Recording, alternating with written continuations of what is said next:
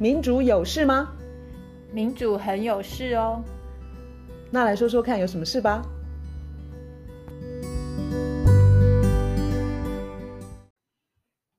嗨，我是苑韶。嗨，我是倩怡。一年的开端，我们常常呃听到或读到很多像呃经济成长预测这个东西，因为有些人你知道吗？投资的人要关心市场啦，还有关心工作吧。可是。经济成长是我们应该怎么看经济成长？经济成长越多越好吗？卢老师今天要跟我们讲一个新经济成长的新观念。我要讲一个观念是，应该很很多多半多数的人听到之后会觉得非常的奇怪。那个那个东西叫做去成长，就是 degrowth，就是成长的相反。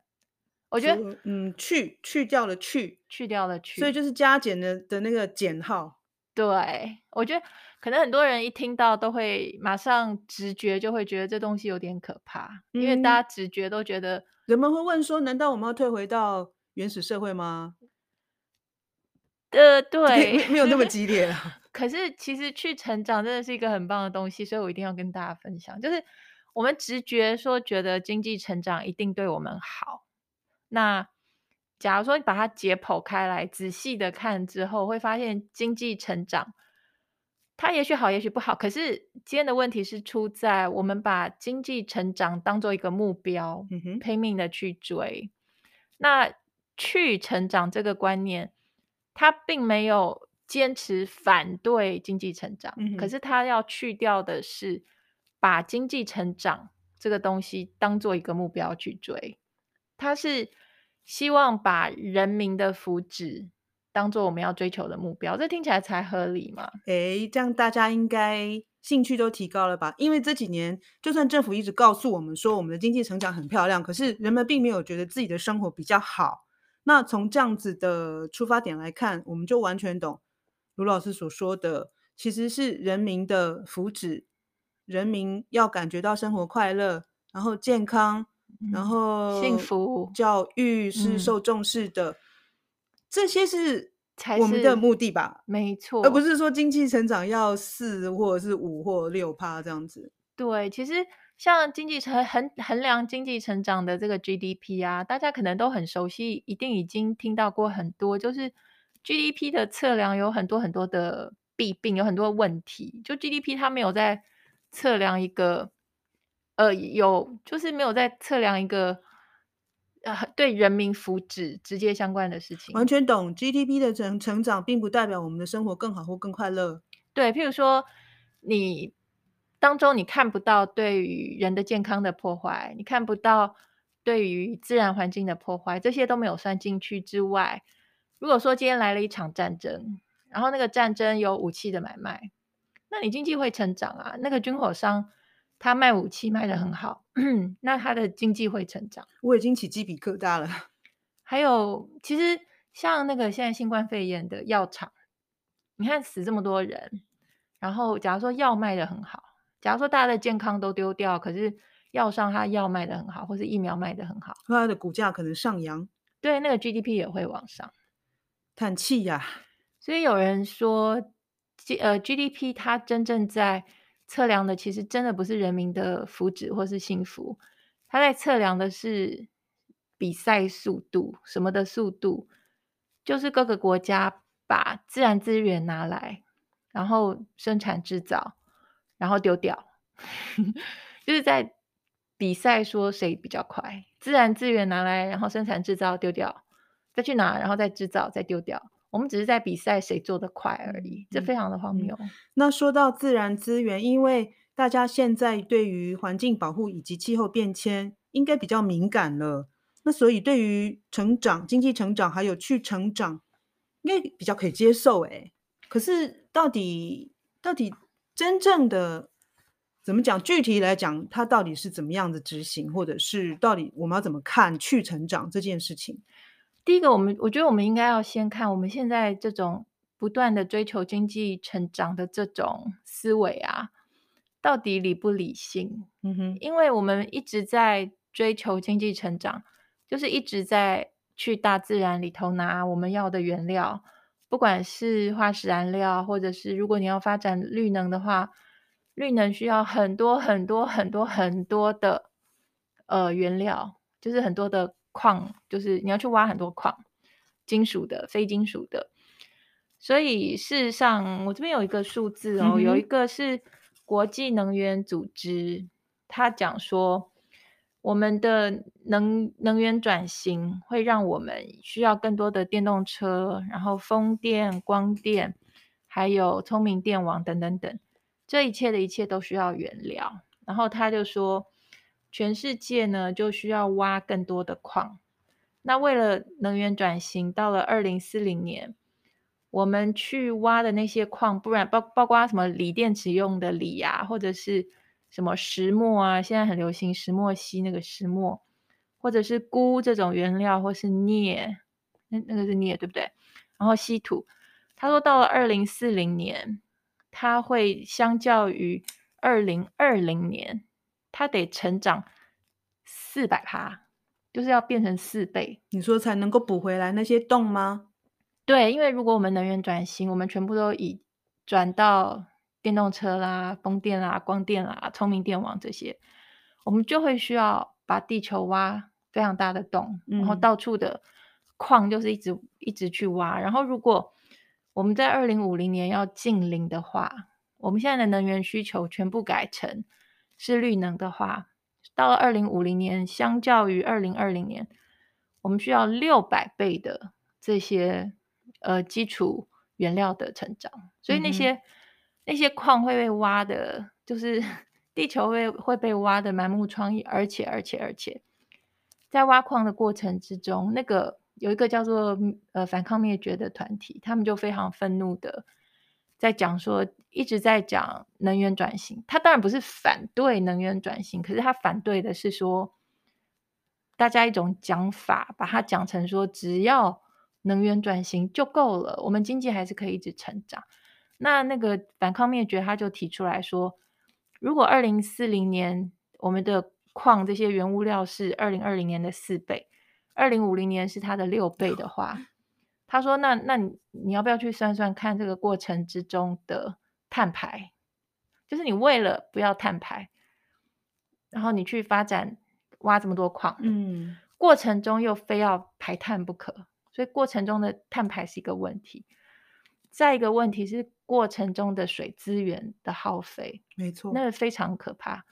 然后因为反抗灭绝，它反抗的就是灭绝，对不对？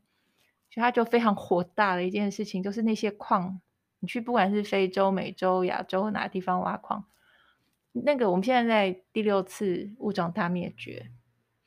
所以你那个挖矿的整个过程，对于生态的破坏，对于栖地的破坏，这些都让反抗灭绝非常的愤怒。那事实上不应该，应该要愤怒的人也不止他们。就是其实我们全部人，全部的人都应该要想一下，说我们一直在追求经济成长这个目标，嗯哼，真的太傻了。我们不断的在扩大生产，所以如果说我们地球有一天面临灭绝，就是人类文明面临灭绝，我们每个人都有责任。如果我们在这个时候，我们一直想的都是扩大生产、扩大消费、继续扩大生产，所以你说的那个反抗灭绝团体，对他们的火大的理由，其实是每个人都应该要感受的、同感深受的。对啊，他有一个这个应该是联合国一个报告，他就有提到说。其实我们在这些挖矿跟这些什么冶炼啊，譬如说铁啊这些，这个过程是非常高碳排的。嗯，他就是比较了一九九五年跟二零一五年，这个当中，他说我们的在一九九五年的时候，我们那时候挖矿啊，我们需要的原物料还比较少的时候，我们处理这些原物料这些矿矿产，我们。造成的碳排是占全球总碳排的十五趴啊，我们加一个而已好了，因为要跟二零一五年比。到了二零一五年，因为我们的各式各样的矿产，什么煤呀、铁呀、什么铝呀，就各式各样的矿产都挖的很多的时候，那个时候我们为了处理这些原料、这些矿产，它的光是处理他们的碳排就占了全球碳排的二十三趴。所以这个换句话说，我们一直拿一直拿那些原料，我们还以为说哦，我好干净哦，我在能源转型。可是你因为能源转型去拿那么多挖那么多地球的矿产这些资源，那个过程又排又排了一大堆一大堆的碳。嗯，所以我们只要是耗费资源，然后我们把自然资源用掉了，很多是没有办法再生嘛，没有办法。那所以我们其实就是在缩短我们自己人类文明。可以维持现在目前这个水平的的时间，我们一直在缩短，我们可以可以这样子过活的时间。可是到底我们我们要怎么样子改变生活方式吗？或者是我们要怎么样子面对这个成长？好，我我我们刚刚那个讲法听起来好像是说要请大家牺牲的感觉，那听起来好像是说。大家现在过得好好的，然后不要拜托大家说哦，你可不可以不要再过那么好？然后我们就来去成长。可是事实上完全不是这个样子，就是去成长，在讲去成长的这些学者，他们讲的不光是生态的层面，生态的层面不用说，就像我们刚刚讲的，是那地球就没有办法一直让你这样予取予求，就是一直拿一直拿，那只是生态的层面。嗯哼。他们有讲一个社会公平正义的层面，我觉得那个是非常吸引我的，也就是他基本上讲的一个事情，就是我们现在追求的经济成长，它伤害我们，就是就公平正义来说，用就社会公平正义来说，是伤害我们，就是它的分配啊，就是非常的不公平。它在一个非常不公平的，然后金字塔非常尖的情况之下，我们等于是被经济成长这个紧箍咒，就是就是圈住去套住。所以他们讲的一个图像，就是很像我们每一个人都拼命的奔波，拼命的忙碌，可是每一个人都是脑袋前面挂了一一个萝卜呃胡萝卜。吸引我们，我们就一直往前跑，一直一直往前跑，要去吃那个胡萝卜。可是我们是吃不到的，因为分配下来没有我们的份。可是呢，我们会一直以为我们吃得到，可是我们拼命往前跑，就帮这些顶层的人创造了很多的价值跟利润。所以他的意思是说，我们现在的每个人听到经济成长，每一个人，我想几乎每一个人，就算薪水很低的人。他都还以为听到经济成长的意义是代表说啊，经济成长就是我们台湾会有很多订单，有很多订单就表示工厂可以再增聘更多的劳工，然后劳工可以加薪，然后没有人会失业，然后大家都赚得到钱，然后又可以有更多的订单，就是一个良性。结果一个一个也没看到，一个这样子可能带来的结果都没有，任何一个也没有。这里头出问题的是什么？是说那个工厂他拿到了很多的生意之后，他一定会跟员工分享这个东西，是完全过分无敌天真。因为现在的体制之下，我说的是全球，不光是台湾，没有任何机制可以让老板，特别是呃这个产就是比较规模比较大的财团。没有任何机制去强制他们一定要把果实跟员工分享，或者是回馈消费者都没有。所以，我们全世界的那个全呃这个贫富差距，我们已经看到过去几十年贫富差距越来越大，越来越大。嗯，就是在这个经济成长的这个这个神话里头，大家一起拼，大家一起帮忙把饼做大。可是做大的饼。大部分就是顶层拿走，他他干嘛要分给老公？他大可以一方面留在他的口袋，一方面拿去金融市场投资。他可以去炒他的自家的股票，他可以买别人家的股股票，他可以给非常顶层的 CEO 呃加薪。嗯哼，你知道在美国有些企业那个 CEO 的薪水是一般劳工，就是他们一般公司员工。的基基本的这些员工，你知道几倍吗？是不敢猜，一千倍。就是你如果是一个员工，你每个月拿三万块好了，嗯、他们 CEO pay 是相当于每个月拿走三千万。嗯，就是你人跟人的差，就算他比你聪明十倍好了，就算他比你努力十倍好了，他怎么可能他赚的钱是你的一千倍、上千倍，不止一千？所以这整个是一个非常我们对于经济成长的的那种直觉，我觉得绝大多数人的直觉，我觉得我我们需要去稍微的想一下，我们对于那个经济成长那种迷恋，然后没有去批判，然后就真的是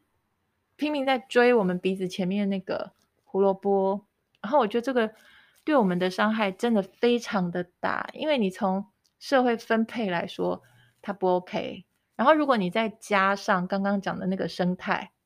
的破坏的话，你看工厂或是财团，他受到这么多的宠爱，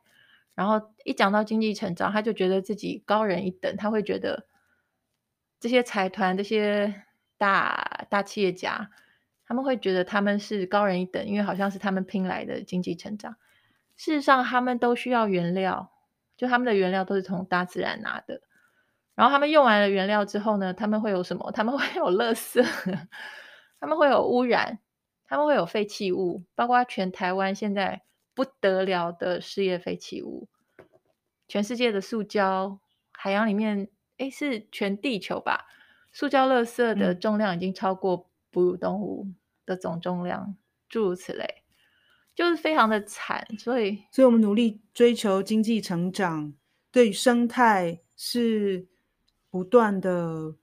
剥削，讲剥削吧，对，就是不断的利用，然后再也回不去了。然后呢，对于社会分配也没有好处，我们也完全看不到，没有什么哪里会做跟均富 有关的设计，呃，设呃制制度设计。就是刚刚卢老师讲到那个分配的时候，是刚刚你讲到那个 CEO 的薪水是一千倍于。那个基本工资嘛，一般，嗯，然后我就觉得，我我我我就觉得很很很可笑，就是当，呃，在看那个去成长啊，好像有关心分配正义的经济学家有提到一个观念，所以正好扣合你刚刚说那个 CEO 的薪水，就是我们应该来设定那个最高的薪资，也就是说，在同一家公司里面，最高的薪资跟最低呃薪资不能够超过多少倍。先前法国左派 他们曾经提过这样的概念，然后另外。另外一个当然就是很多人会觉得比较乌托邦的，就是那个基本工资啊，就是基本，嗯，基本基本收入，对，对，对，所以这两个我觉得很有趣，就是呃，在这个去成长的环境之下，要达到那个分配正义的手段呢、啊。哎，我来解释一下那个基本收入这个概念好不好？就是你说的就是那个 universal basic income，没错。也就是说，去成长这个观念底下呢，它他会 OK，我先我先讲说他。去成长的这些学者，他们讲的第一个步骤就是，我们现在作为一个民主国家，好了，嗯，我们全民应该一起来决定说，有哪些产业是太高污染、高耗能，嗯、然后伤害人民健康，嗯、所以那些产业应该要缩减，然后甚至于慢慢去除。好，大家一定会马上会想到说，你缩减这些产业，去除这些产业，一大票人要失业。嗯哼，那他们讲的第二步就是，这些失业的人怎么办？嗯他们的做法就是，现存的其他的所有的不需要被缩减或去除的产业，他们全部的工时都应该要大幅降低，也就是摊平。所以原来那那那些你说缩减或是去除的产业造成的失业，就是跟其他的产业，大家因为现在是每个人大家都被压榨，一个人当三个人用。我们把它回复成一个人当一个人用，就是每个人一天工作平均下来好了，嗯哼，工作呃扣除六日，我们一个人一天工作七小时好了，嗯哼，八小时好了，不准加班，嗯，然后你不准逼员工说要像机器一样那样拼命的非常的快，像生产线那样子，嗯哼，我们就把人当人，嗯，然后把一个人当一个人，然后他需要休息，他需要娱乐，娱乐他需要。玩，他需要回家煮饭等等等，对，所以这样就变成一个人当一个人用的时候，这样突然 会工作机会会多出三倍吧？嗯、因为现在每个人被压榨，所以我觉得这个想法听起来就非常迷人。然后他说的那个 universal basic income，就是他保证只要有能力医院工作的人，嗯，他就有工作。嗯哼，那这个的重要性是什么？我们在讲经济成长的时候，有很重要的一个观念是，它事实上是一，它是从那个等于是从封建社会跨越到这个这个呃资本主义的时候发生的一个很，你可以说很奸诈，然后很聪明的一个，也很蛮横霸道一个事情，叫做圈地，就是说。原来呢，我们每个人，我们并不需要一定走经济成长这条路，我们并不是一定要走 GDP 这这条路。我说不定就在野地，我摘摘果子，我打个猎，我呃随便种个野菜，我这样可以自己过活，我不要饿死就好了。整个资本主义发展的过程，它就是一直在圈地，就是断了你的这那一条生路，它不让你。可以有任何其他的选择，它基本上是把这些地都圈起来之后，把你赶像牛羊猪一样赶赶赶，逼到必须要走到市场 GDP，然后要有工作要有薪水这一条路上，它把你其他的生路全部都堵死了，然后透过私有化，把土地、生产工具啊、什么原料通通都私有化之后，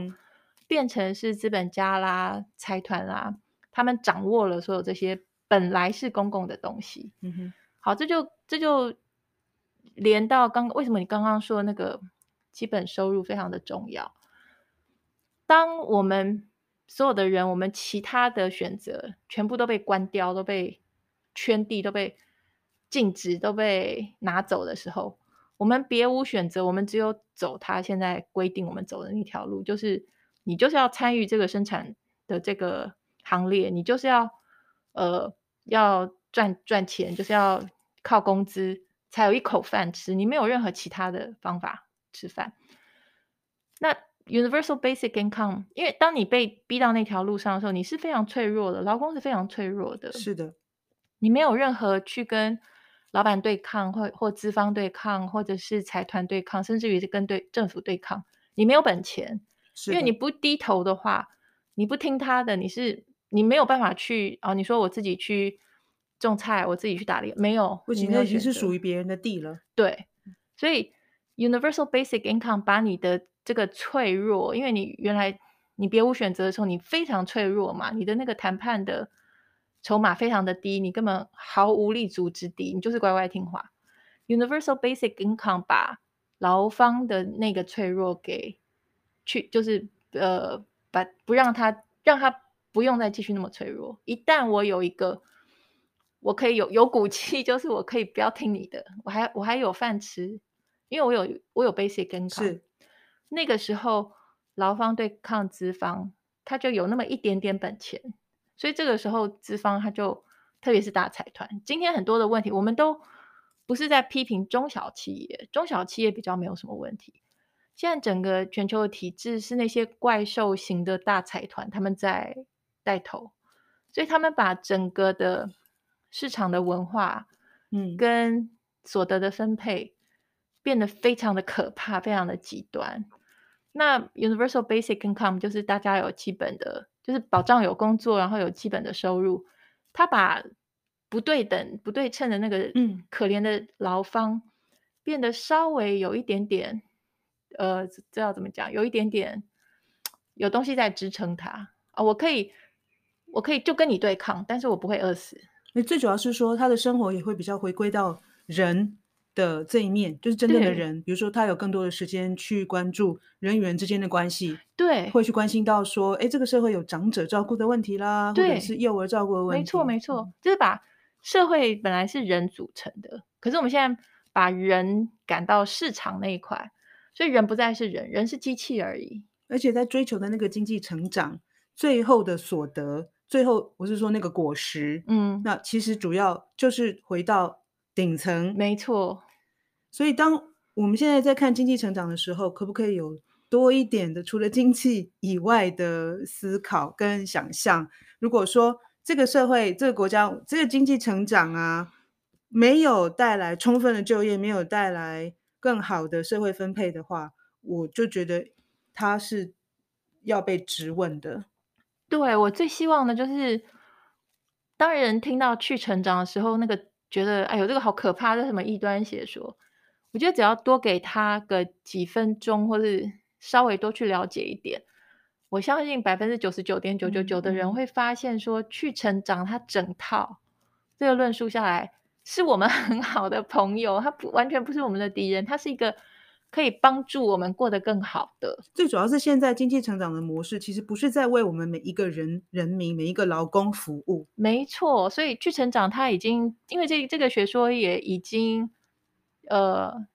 就是广义来说有几十年了。有，那比较狭义来说也有快，应该快十年左右。所以很多，特别是在欧洲嘛，然后慢慢什么澳洲啊，什么都有，南美也有也都有。它慢慢变得越来越成熟，然后对于很多这些如何提高人民福祉，如何像我刚刚讲那个叫做复兴工地，就是 recommoning 啊，公共的东西拿回来给公共，对，公共的。公，公共的东西拿回来给公共用，不要嗯。私有化，而且让财团垄断，变成说一块地一块地，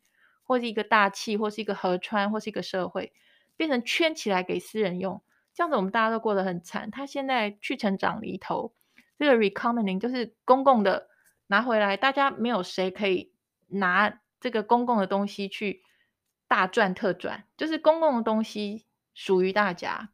谁都不可以乱污染，你不可以乱碳排，你不可以废弃物乱倒，你不可以这个就是把一块地啊归为私有等等等。所以一旦公共的东西回复成公共的，我们哪里需要过得这么惨？我们就不需要过得像现在这么惨。那卢老师，你看，如果在台湾啊，如果我们是从像环境保护，或者是我们反对过度消费这样的角度来看，会来认识去成长，你觉得好不好？哦，我觉得超级好。我跟你讲，我在我在看去成长的文文献的时候啊，我看到一个东西叫做 Overshoot Day，就是 Overshoot，就是我们。超支，我们用了我们的自然资源，我们多用了，所以有有一些人他们去，我看到一个，你说发起有一天要要做什么运动或一起做什么事情吗？不是不是，他他他说的那个 Overshoot Day，应该我我觉得可以算说一年哪一天是我们超支的日日子。Oh, OK，就好像那个碳排那个量。对，有有一个论文，他特别在讲台湾，就是好台湾的，我们是宝岛，对不对？我们有很多的资源。然后，台湾住在台湾的台湾人，我们用天然资源，应该就是台湾这块土地给了我们多少资源，我们就用多少资源。好，那你来猜猜看，台湾的给我们的就是大自然给我们的资源，uh huh. 我们在一年当中的哪一天就用光了？三月八号，我乱猜，你太有概念了。三月，哎，三月 十四号。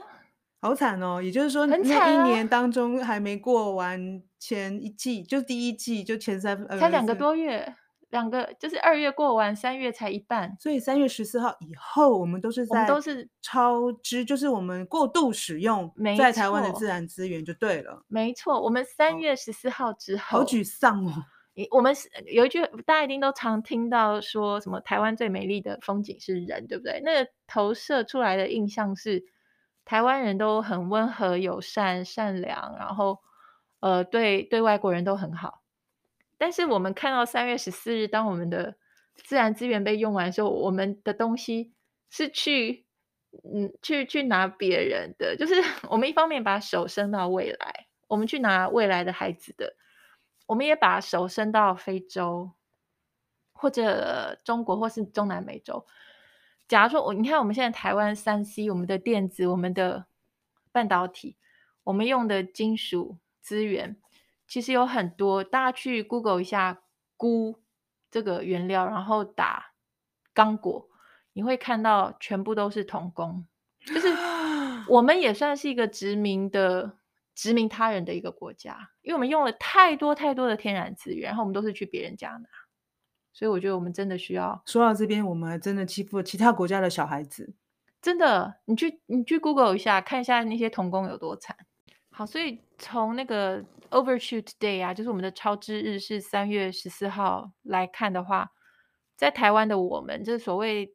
最美的风景是人的台湾。我们其实好像换了一张脸，因为我们每年我们都在用五个台湾的资源，我们明明只有一个台湾，我们用了五个台湾的资源。嗯哼。所以我觉得去成长是从各方面来讲都非常，对我来说真的是超有吸引力。然后我也不相信说有人真正了解它的内涵之后，会觉得它是一个坏东西。它真的是从各方面来说，从生态、从社会分配来说，对我们来说是是很好的一件事情。应该也是我们重新去了解经济成长到底是什么，经济成长到底为要我们带来什么，我们希望从中得到什么，而不是只是一味就是说，哎，是不是赚了更多的钱？但实际上好像输了更多。没错，然后我觉得，要是有人觉得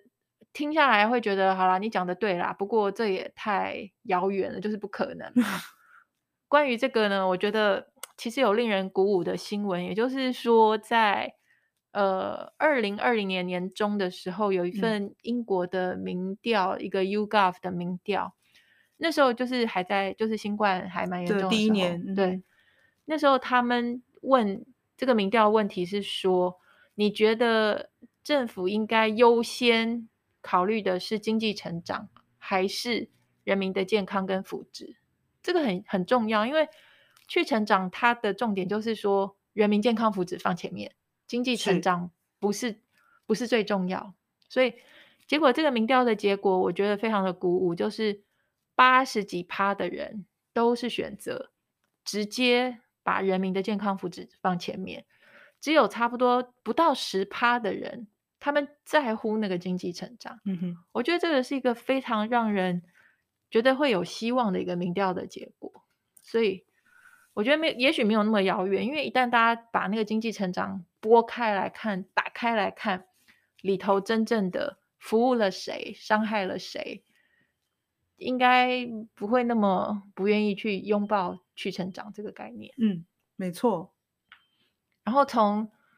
呃气候变迁来讲话，我想最近这几天大家也许有看到很可怕的画面，就是呃巴西的土石流，就是它的因为气候变迁的关系，所以巴西在一个月内它下的雨，不对，它在三小时内下的雨是一个月的雨量，然后最后看到他那个死亡数字是一百一十几嘛，然后有好几百人无家可归，而且那个。那个画面是非常惊悚，你就看整个那个山，那个土石流从上头一直这样滑下来，然后什么车子、房子、人全部都被吞噬，嗯、那个很可怕。然后最近就在同同时一两一两天，还有其他两三个新闻也都告诉你说，其实地球的生态就是到了极限，因为包括美国西部的干旱啊，它是它的土壤的干旱是一千两百年来最严重。就是美西跟部分墨西哥地区，他们叫 Mega Drought。然后美国的海岸呢，在未来三十年会上升差不多三十厘米。嗯哼，那这个幅度是它的速度是超过过去一整个世纪啊，就是说海平面上升这件事情真的是躲不掉，所以沿岸、沿河岸、海岸地区将来的那些台风、飓风或者是呃。高就是浪高那些都会都会造成很多的问题，这些当然都是人为的。对，然后其他令人沮丧的也包括最近不是澳洲把无尾熊列为冰绝动物，就是诸如此类，都是一些 sign，就是一些呃，这叫什么？都是预，就是告诉我们说地球的极限是我们正在碰碰触那个极限。然后我们还蒙着眼，我们一直在追求经济成长，更何况这个经济成成长分配不到我们头上，所以我们为什么不转个念，然后去仔细的为了自己的好，嗯、为了别人的好，为了下一代的好，我们去看看去成长这个概念，嗯，它也许真的可以帮我们把世界变得好一些，不要那么可怕，至少不要那么可怕，而且至少是让人类的文明可以延续吧。对，希望我觉得时间已经真的非常紧迫了。希望可以有更多的人从不同的面向来讨论这个去成长，因为它不是只有经济的，没错啊，它就是一个它是生态的，它是社会的，对，甚至是政治的。对对对，它是一个很全面的，然后很，它才是真正很友善的，然后有有智慧的，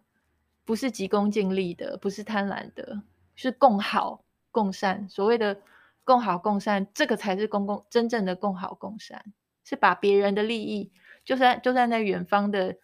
美洲的、非洲的下一代的，都考量进来，然后跟大自然是和谐的。嗯，好，很高兴今天跟卢老师。谈了这样的一个新的概念，去成长，嗯，加油，加油，好，再见，拜拜。